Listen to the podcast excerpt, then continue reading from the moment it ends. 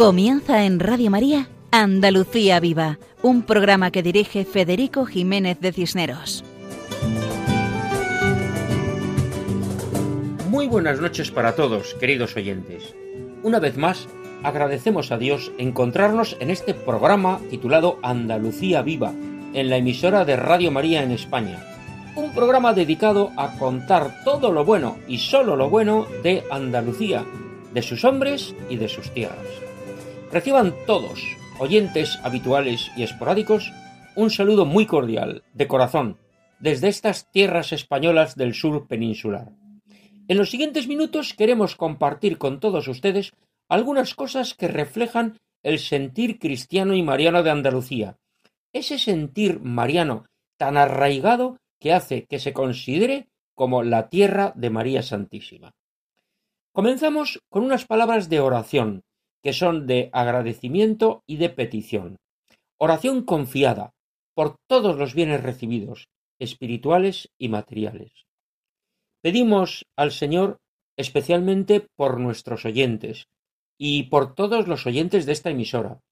Y pedimos por todos los hombres, por los cercanos y por los alejados, por aquellos que no lo conocen, para que el Señor encienda en nosotros el deseo de ayudar a todos a conocer el amor de Dios. Decía San Juan de Ávila, que es conocido en la historia como el apóstol de Andalucía, decía él, sepan todos que nuestro Dios es amor.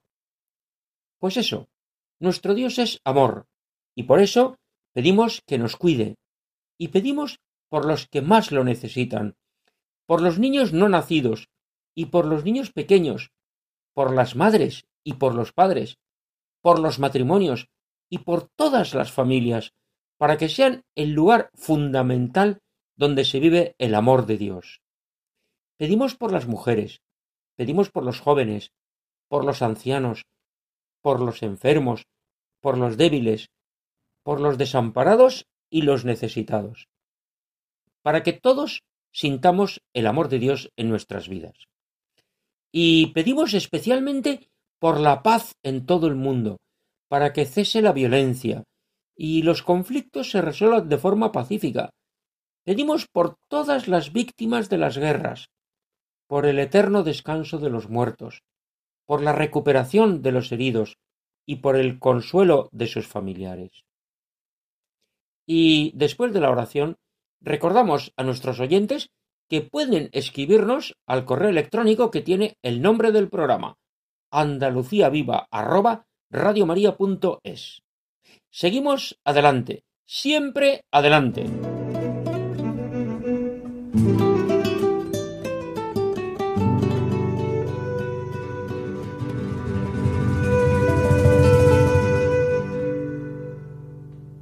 Pues bien, esta noche tenemos un programa especial dedicado a uno de nuestros colaboradores, que durante dos años ha formado parte del equipo que quincenalmente hemos preparado con tanta ilusión, con mucho cariño, apoyados siempre en la fuerza de la oración. Ismael Yebra Sotillo nos dejó en vísperas de Navidad, camino de la casa del Padre. Fue el 22 de diciembre.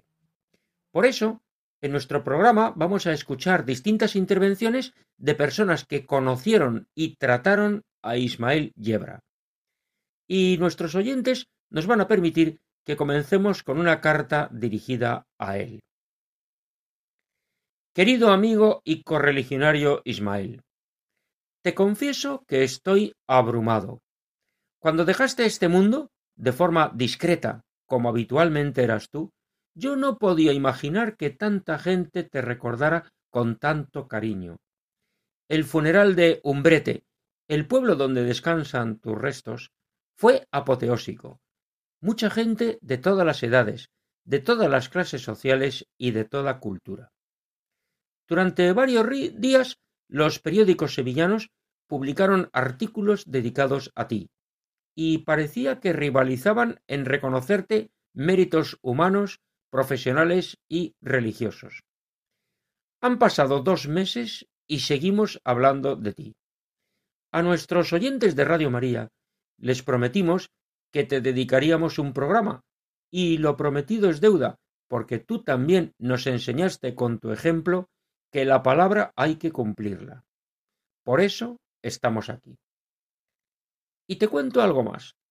Preocupados por las guerras y especialmente por Ucrania, hemos ido a Fátima a rezar por la paz en todo el mundo. Fuimos en la peregrinación de Reino de Cristo, del apostolado de la oración. Y mira por dónde coincidimos con un grupo de Umbrete, y tras los saludos nos dimos cuenta de que allí te conoce todo el mundo. A ellos, a los vecinos de Umbrete, les mandamos un saludo muy cordial, de corazón, tanto a los que encontramos en la peregrinación a Fátima como a todos los del pueblo.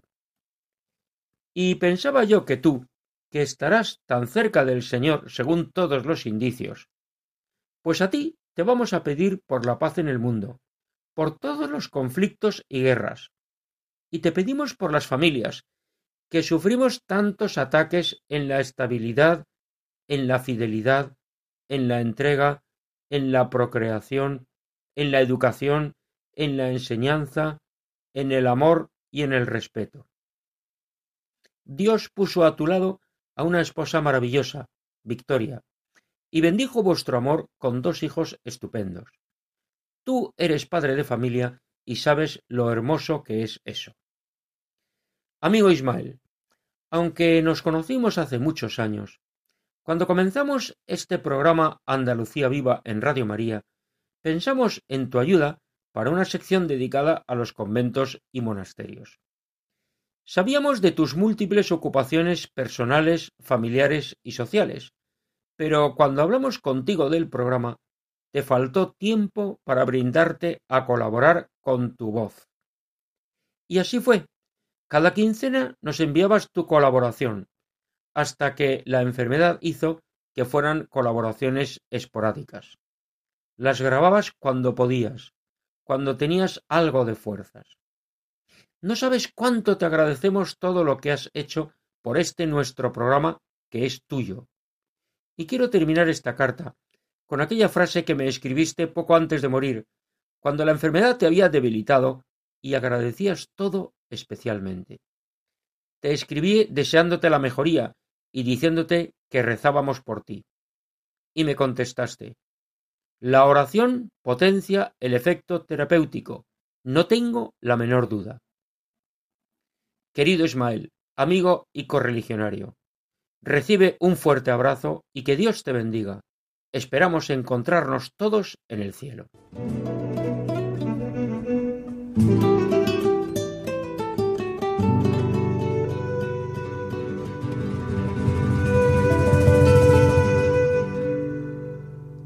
Ahora vamos a escuchar algunos testimonios variados de personas que han querido y han podido participar en el programa.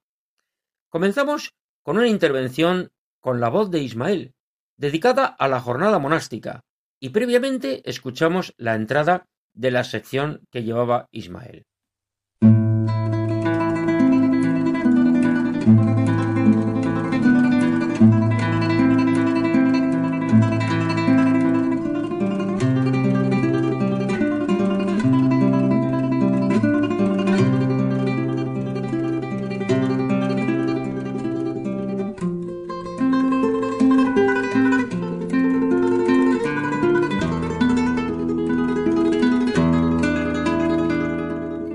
Estos acordes nos introducen a la sección dedicada a los conventos y monasterios, titulada Al otro lado del torno, sección que dirige nuestro colaborador Ismael Yebra, al que escuchamos con atención. En nuestro comentario de hoy hablaremos de la jornada monástica. La vida en un monasterio es monótona y reglada. Al decir monótona no queremos decir rutinaria y vulgar, sino que persigue el mismo fin cada día buscar a Dios y acercarse a Él.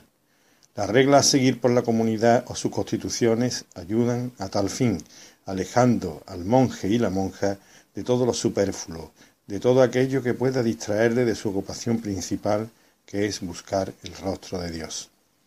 Una comunidad, aunque tenga un fundamento eremítico, no puede subsistir sin estar sujeta a unas normas. Unos siguen la regla de San Benito, como los benedictinos, los cistercienses o los camaldulenses, otros las de San Agustín, y en algunos casos, como en el de los cartujos, se rigen por las normas de usos y costumbres recogidas por Guigo I, sucesor de su fundador San Bruno. Los cistercienses adoptan también la llamada Carta de Caridad debida a San Esteban Harding, tercer abad general del Cister.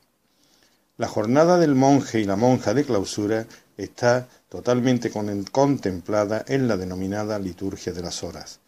En ella se dividen los tiempos dedicados a la oración y los dedicados al trabajo, aunque éste debe ser entendido, en el caso monástico, como una forma de orar y ofrecerlo al resto de la comunidad y de los hombres. Aquello que decía Santa Teresa de que también Dios se puede encontrar entre pucheros. El tiempo dedicado a la oración es denominado en la liturgia como oficio divino.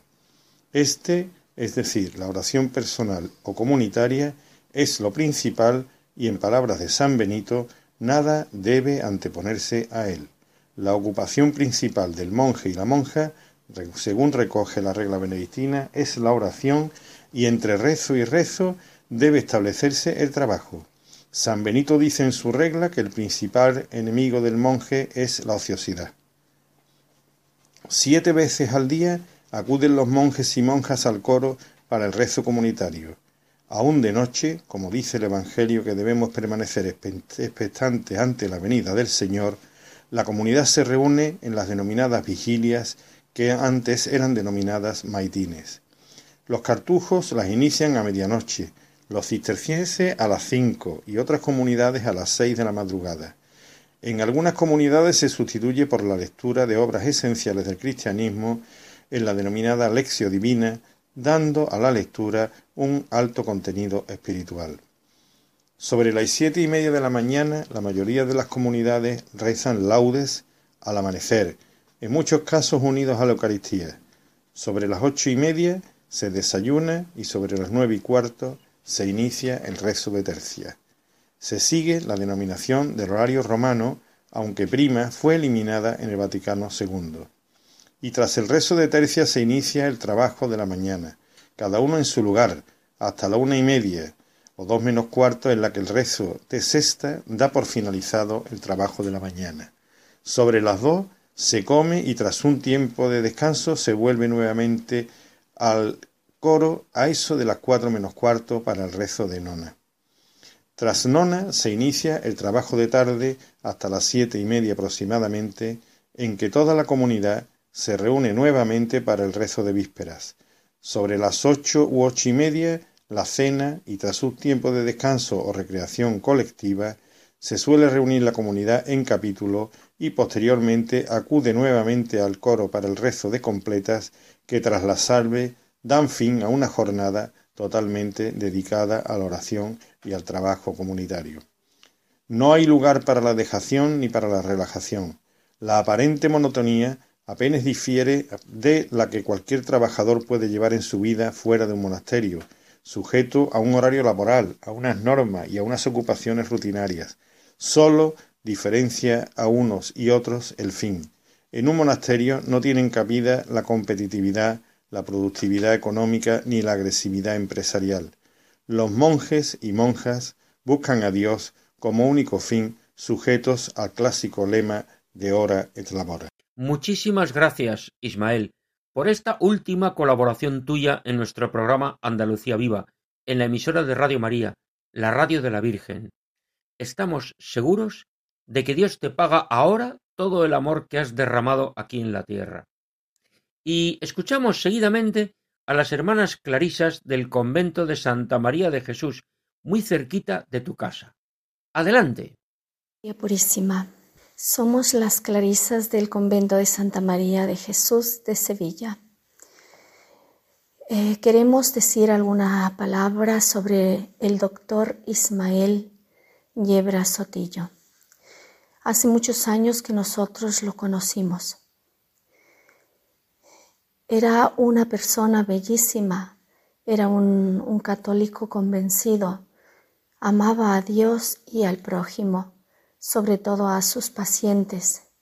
Siempre estaba dispuesto, disponible A nosotras siempre que teníamos alguna cosa, nunca desatendió nuestro ruego.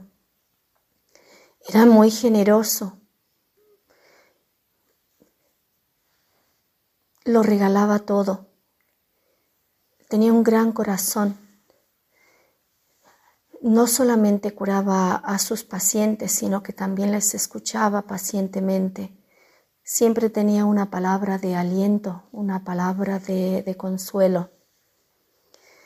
Tenía en alto aprecio a las, eh, a las hermanas contemplativas. Visitaba los monasterios atendiendo a las enfermas. Incluso llegó a escribir sobre nosotras. ¿Qué puedo decir de, esta persona? Que era un santo, porque ¿quién es santo sino el que ama a Dios y a su prójimo? Y seguramente que tendría muchísimas más virtudes que las conocerán quienes convivieron y vivieron con Él. Pero por lo que nosotras alcanzamos a percibir, era una gran persona. Cuando le llegó la enfermedad, una prueba difícil, lo aceptó como buen cristiano, como buen católico, como la voluntad de Dios. Y así hasta que se fue con Él porque nuestro Señor se lleva muy pronto a los santos. Se purificó y es lo que puedo decir que nosotras estamos muy agradecidas con Él, nos encomendamos a Él para que Él que ya está en la presencia de nuestro Señor interceda por nosotros. Muchas gracias a las hermanas clarisas del convento de Santa María de Jesús en Sevilla por sus palabras llenas de cariño y agradecimiento, palabras humildes y sencillas, como corresponde a las seguidoras de Santa Clara de Asís. Nos unimos a la oración de estas hermanas nuestras que calladamente, discretamente, viven su vida de entrega amorosa a Dios y a todos. Y nuestro colaborador habitual Paco Fabián ha preparado una colaboración especial dedicada a Ismael. Se une a este homenaje como él sabe, con su guitarra, su voz y su mensaje.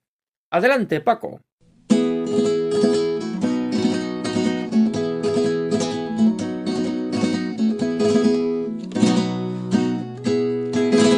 Estimados amigos de Radio María, muy buenas noches. En este programa tan especial dedicado a nuestro buen amigo y excepcional colaborador Ismael Yebra Sotillo, que siempre estaba dispuesto para ofrecer su ayuda a quienes se la pedían. Bueno, como era un sevillano cabal, voy a recordarlo cantando estas sevillanas inspiradas en la sugerencia que sobre el amor nos ofreció San Pablo en su primera carta a los Corintios. Ismael, van por ti.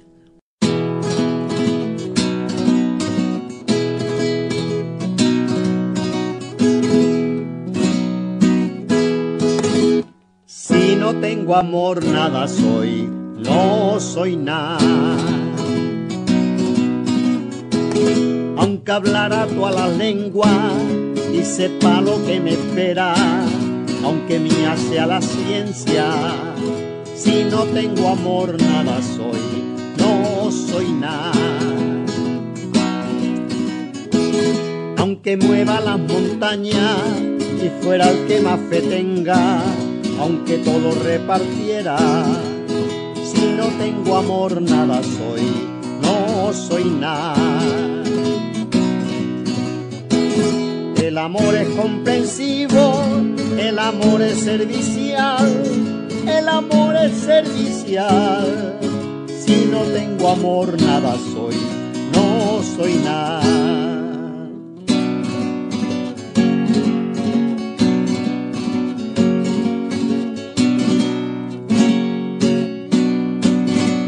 y el amor no pasará jamás.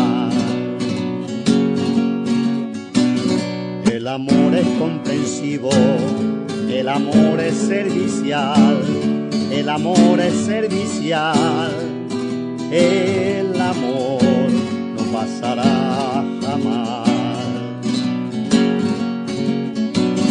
El amor no es presumido y goza con la verdad, y goza con la verdad. El amor no pasará jamás. Disculpa sin límite, cree sin límite, soporta y espera sin límite, el amor no pasará, el amor no pasará jamás. Muchas gracias Paco Fabián por tus sevillanas especialmente dedicadas a Ismael Yebra. Efectivamente, el amor no pasará, deja huella y hace bien.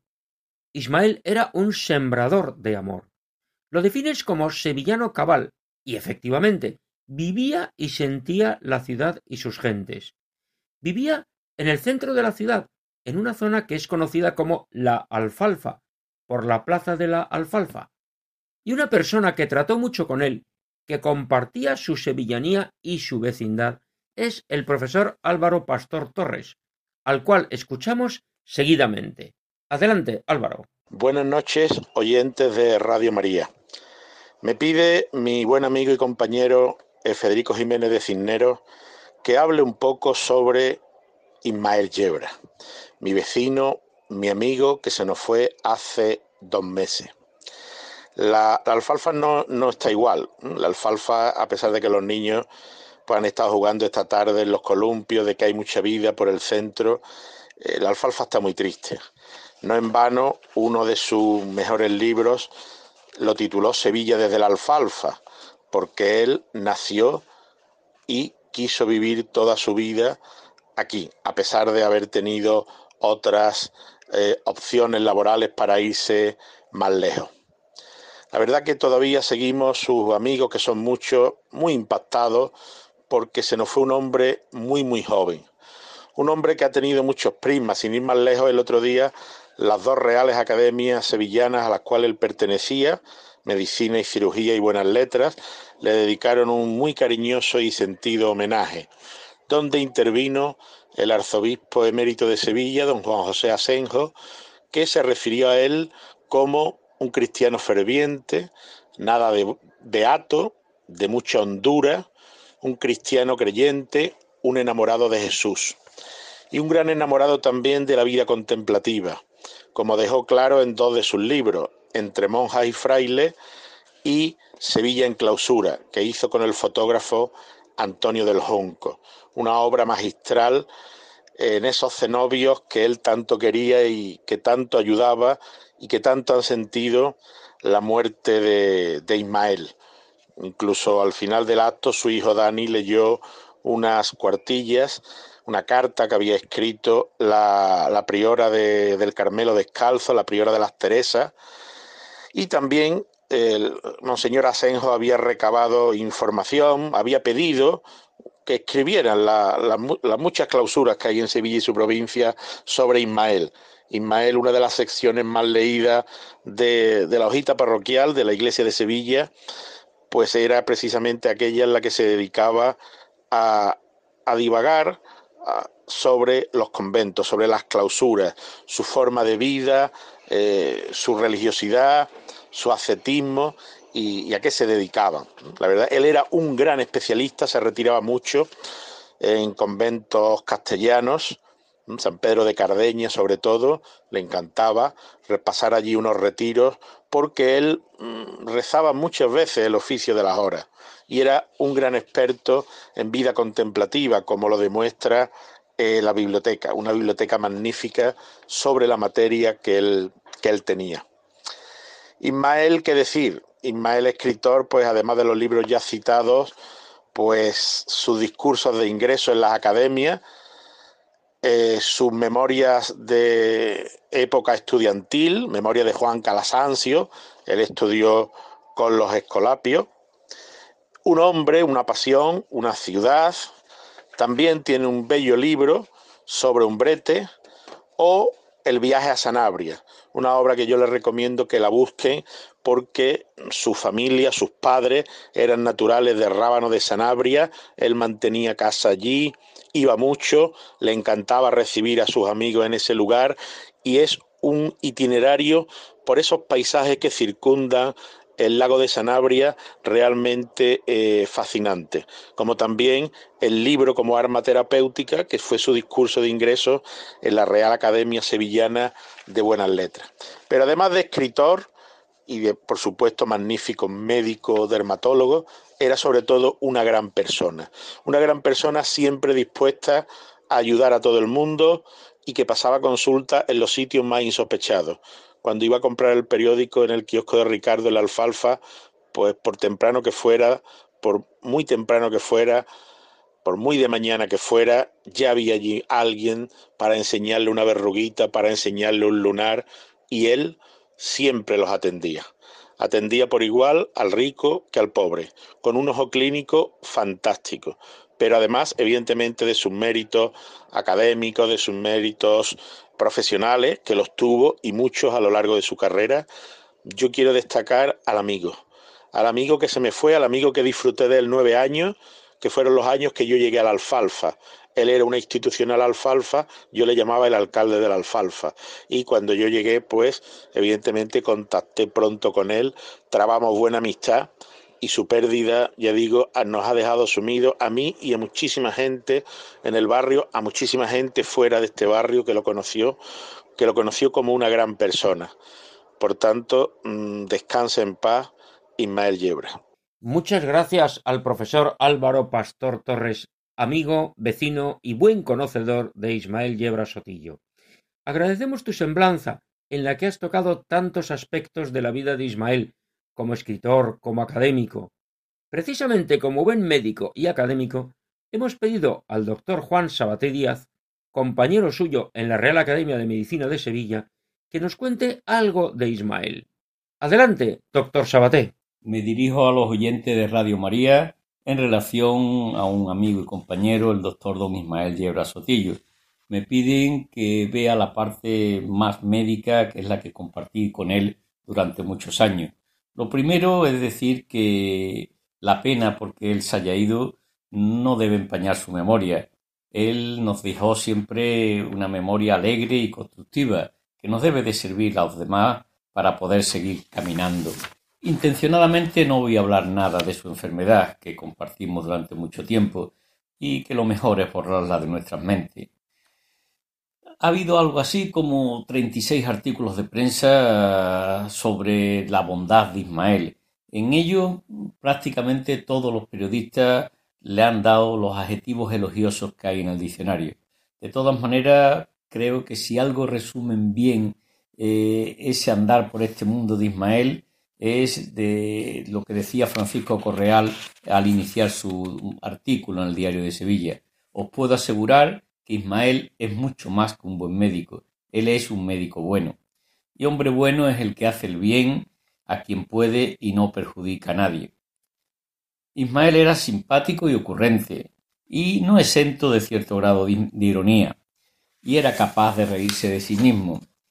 Como a modo de ejemplo les diré una dedicatoria de uno de sus libros y su definición sobre el humor de la alfalfa a don Camaldulo Jamacuco Carapapa, novelista, él lo escribía con B, maestro de viajeros por Hispania. El humor de la alfalfa no es ni blanco ni negro, sino tinto con sifón. Como veis, Ismael podía ser claramente irónico y metafórico. Todo lo más tenía mucha guasa, pero sin ninguna maldad. Nos conocimos en 1972, cuando empezamos nuestra carrera de medicina, pero fue en 1975 donde se fraguó nuestra amistad a raíz de que fuimos los dos alumnos internos por oposición en patología médica asistiendo a la octava planta del Hospital Virgen Macarena. Allí se cimentaron nuestros estudios que sirvieron de base después para nuestras especialidades que fueron diferentes. Él fue dermatólogo y yo fui radiólogo. Allí aprendimos a ser auténticos médicos y no solo unos facultativos, con más o menos conocimientos técnicos, pero con escasa o nula humanidad. Estando en la carrera, en quinto curso, un día me comentó que en Umbrete había conocido una niña, y hablo textual y exactamente, ya que Dani Victoria tenía por aquel entonces quince años. Junto a esa niña recorrió todo el camino al que se unieron después su hija Victoria y su hijo Daniel. Ellos le dieron toda la alegría familiar y la vitalidad necesario para que su eh, desbordante actividad se pudiera desarrollar. Ismael fue un pionero en muchos aspectos de la medicina y a la vez en el aspecto de médico humanista. Es un buen escritor, además de ser un buen médico. Sus trabajos de tesis de licenciatura y de tesis doctoral los hicimos en cierta manera juntos, ya que él por las tardes, cuando los servicios de radiología estaban cerrados, me traía a los enfermos con lepra para que les realizáramos radiografías. Adrián Ríos, en la homilía de su funeral, dijo que Ismael era ante todo un hombre comprometido. Y es verdad, porque él siempre estuvo al lado de la persona que sufre. Si pensáis, pudo escoger para estudiar cualquier otro tipo de paciente, pero eligió las de la lepra, ya que estos son unos enfermos que siempre habían estado estigmatizados. Eh, era conocido por la calle eh, y todo el mundo lo quería en, dos entornos principales, ¿no? En la alfalfa, donde vivía, donde se crió, donde nació, y en un brete donde en realidad pasó los mejores tiempos de su vida. Allí fue donde conoció a Victoria y donde desarrolló la mayor parte de su vida no profesional, no tranquila.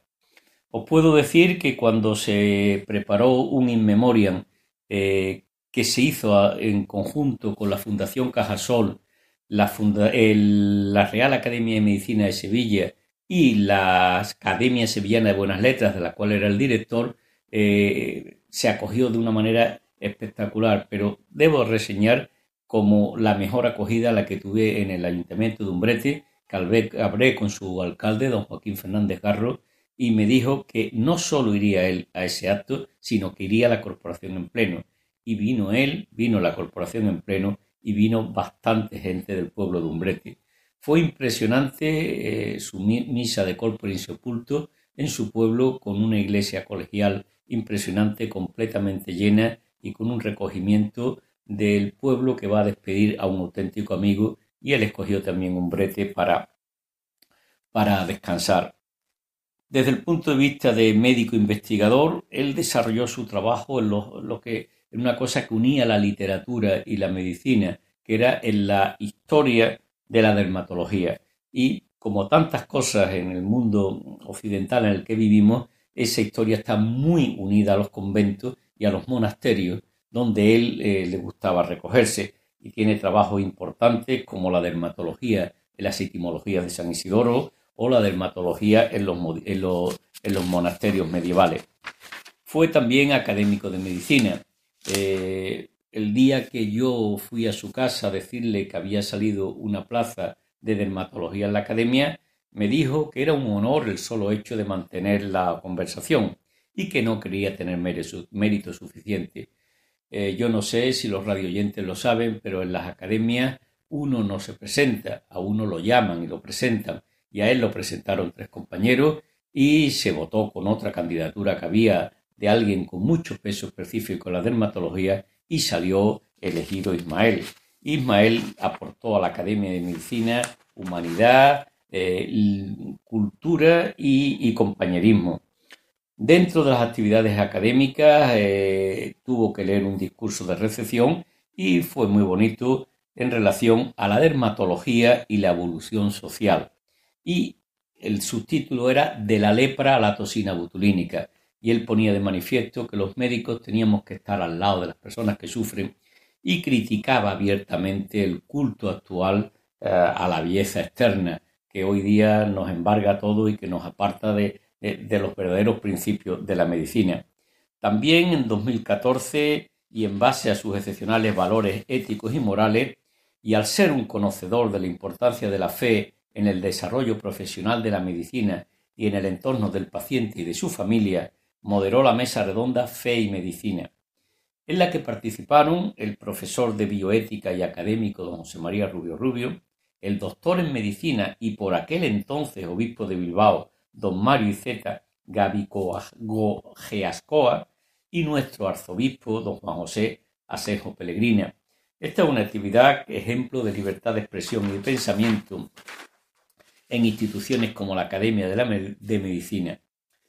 El doctor Letamendi hace un siglo decía que el médico que solo medicina sabe, ten por cierto que ni medicina sabe. El doctor Yebra unía sus conocimientos científicos su labor literaria, adoptándose a la perfección a la figura del médico humanista. Quiero recordar que la medicina es la más científica de las humanidades y la más humana de la ciencia, y el ser médico y amigo de las letras y de las artes es un camino seguro para ser un médico humano.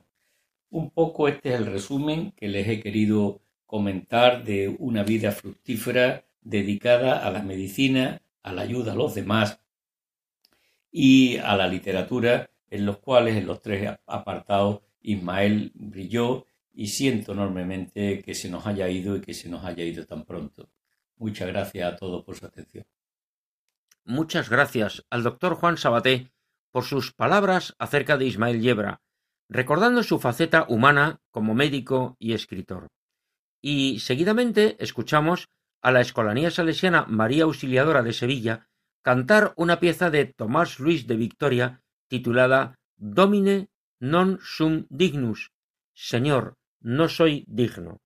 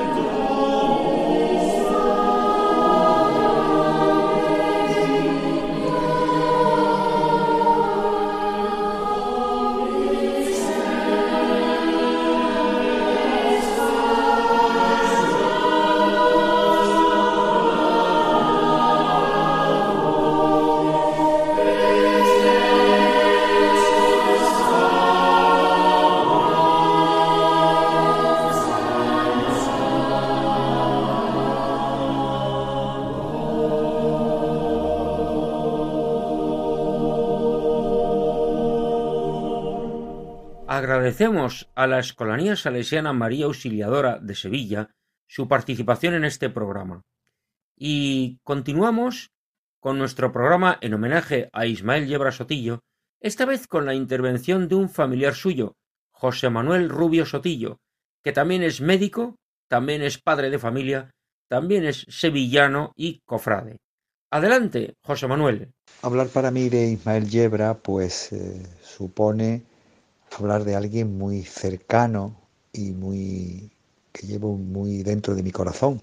porque Ismael es mi primo hermano y lógicamente aunque él era unos años mayor que yo, pues mi contacto con él mm, de una intimidad muy grande, sobre todo en nuestra infancia y primera juventud. Pues fue, como digo, muy grande, muy íntimo y muy intenso. Eh, creo que en, estos días está, muchas personas están haciendo pues elogios merecidos de tantas facetas de, su vida, ¿no? quizás de las que eran más públicas, ¿no?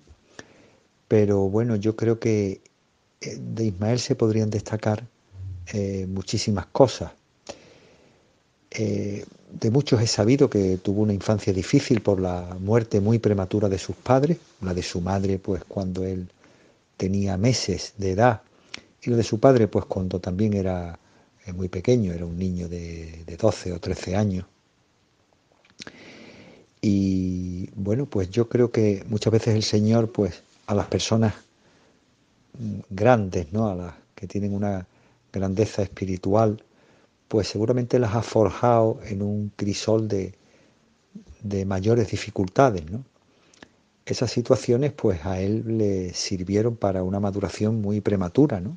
Ismael fue muy pronto eh, maduro, eh, eligió, tenía muy claro desde, desde muy pequeño, yo lo recuerdo, que quería ser médico, estudió la carrera de medicina con gran brillantez, y eh, bueno, pues eh, lógicamente quizás por la emulación a un tío nuestro común, Ismael Sotillo, que fue dermatólogo, pues él desde, desde que empezó la carrera, pues eh, quería seguir los pasos de la especialidad de dermatología, que hizo también de forma brillante la tesis doctoral con posterioridad, y bueno, pues ya empezó la faceta profesional de su carrera profesional como médico dermatólogo.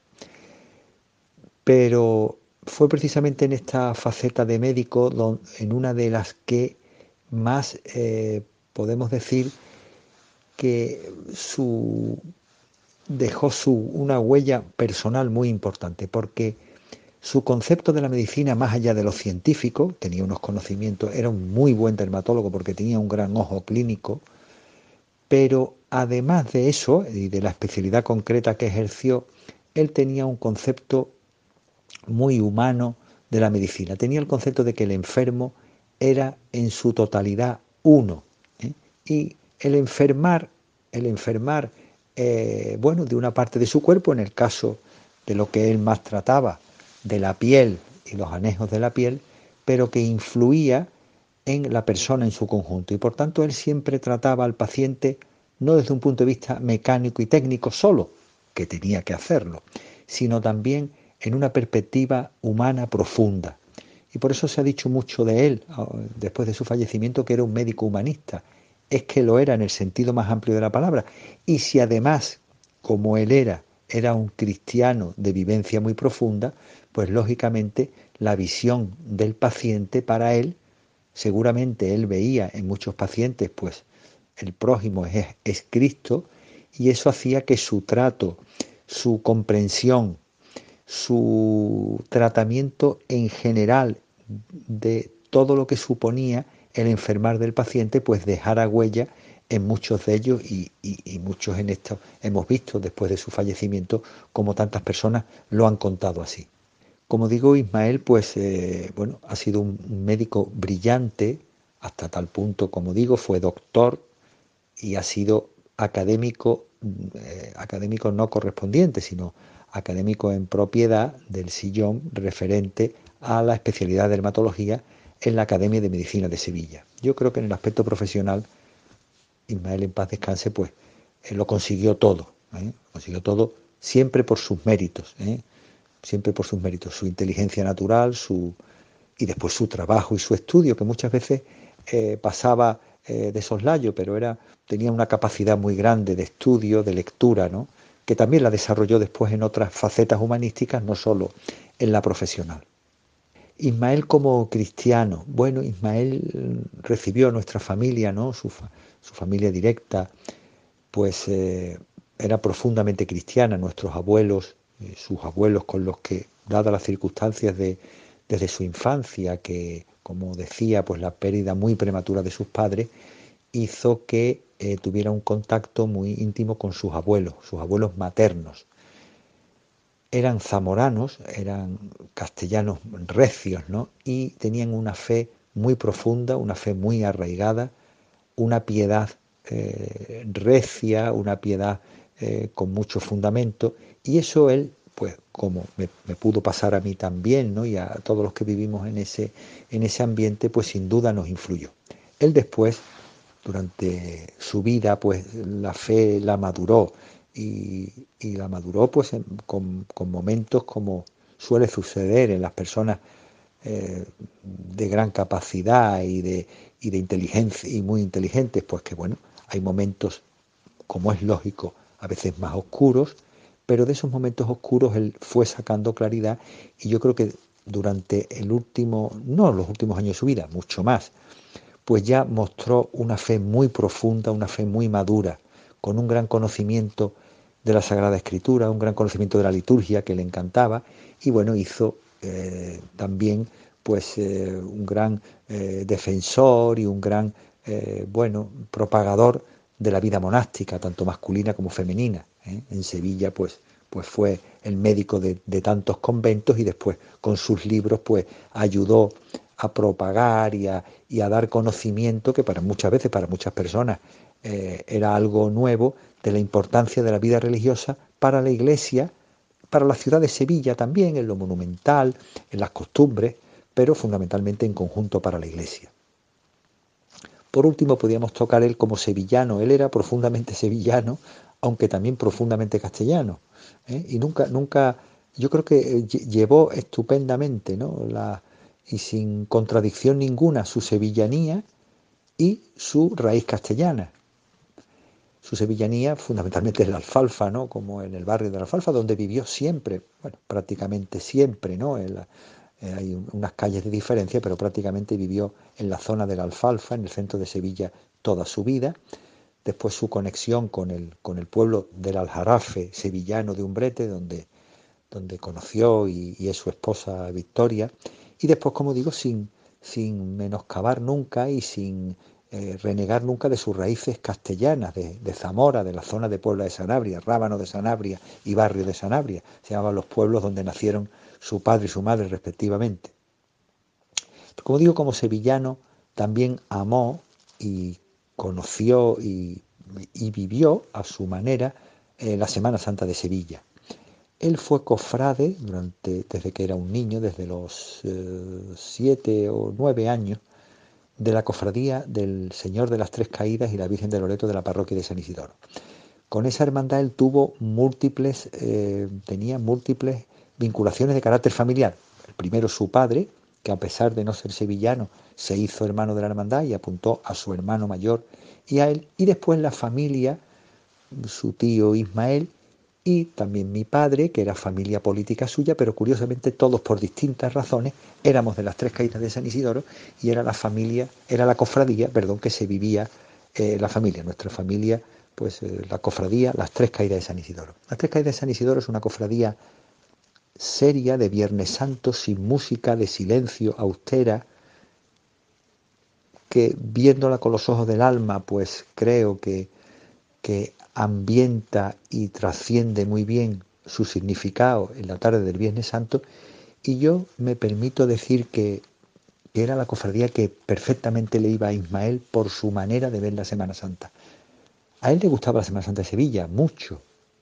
La entendía, él era de aquí y, como sevillano le gustaban muchas cosas, pero quizás es él en el fondo, pues como su mirada profunda en lo religioso, pues eh, creo que se aclimataba muy bien a la cofradía que pertenecía. Él perteneció solo a una cofradía, es verdad que en el pueblo de Umbrete se, se vinculó a la hermandad sacramental y creo que a la hermandad del rocío también.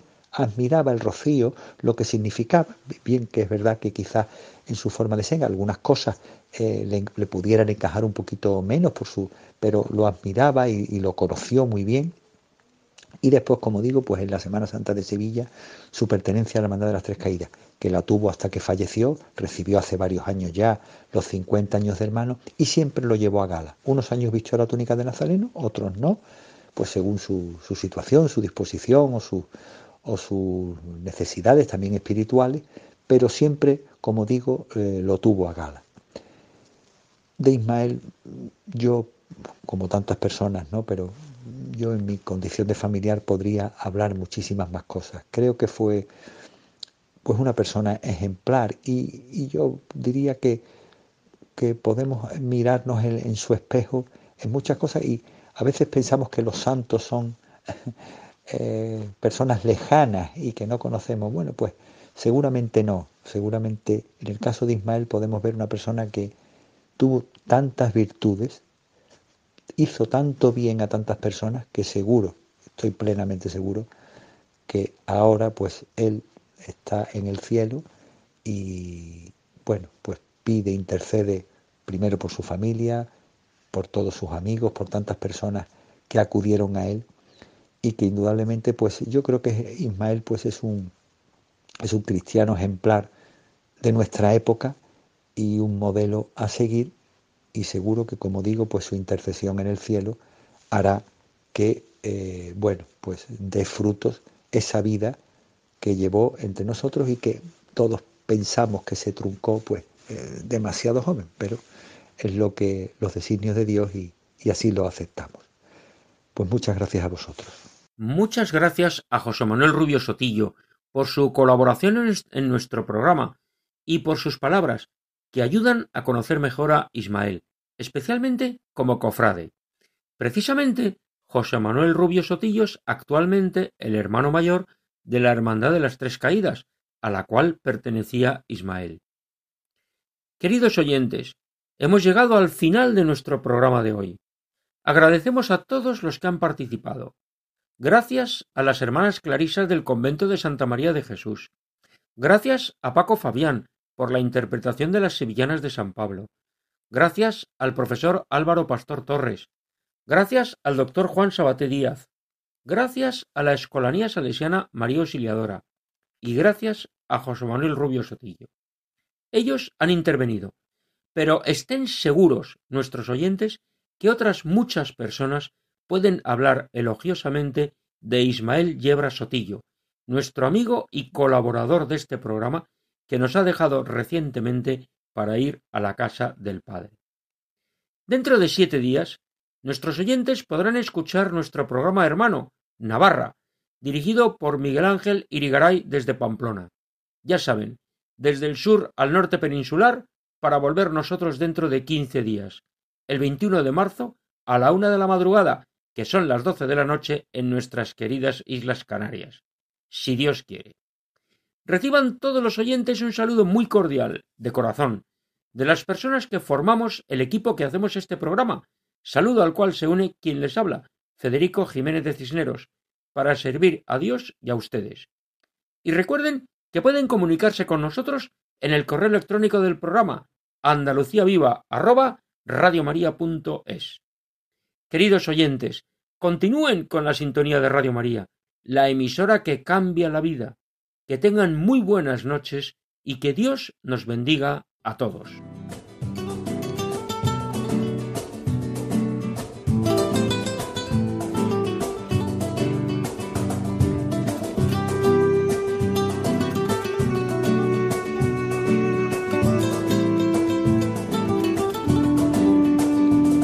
Han escuchado en Radio María Andalucía Viva, un programa dirigido por Federico Jiménez de Cisneros.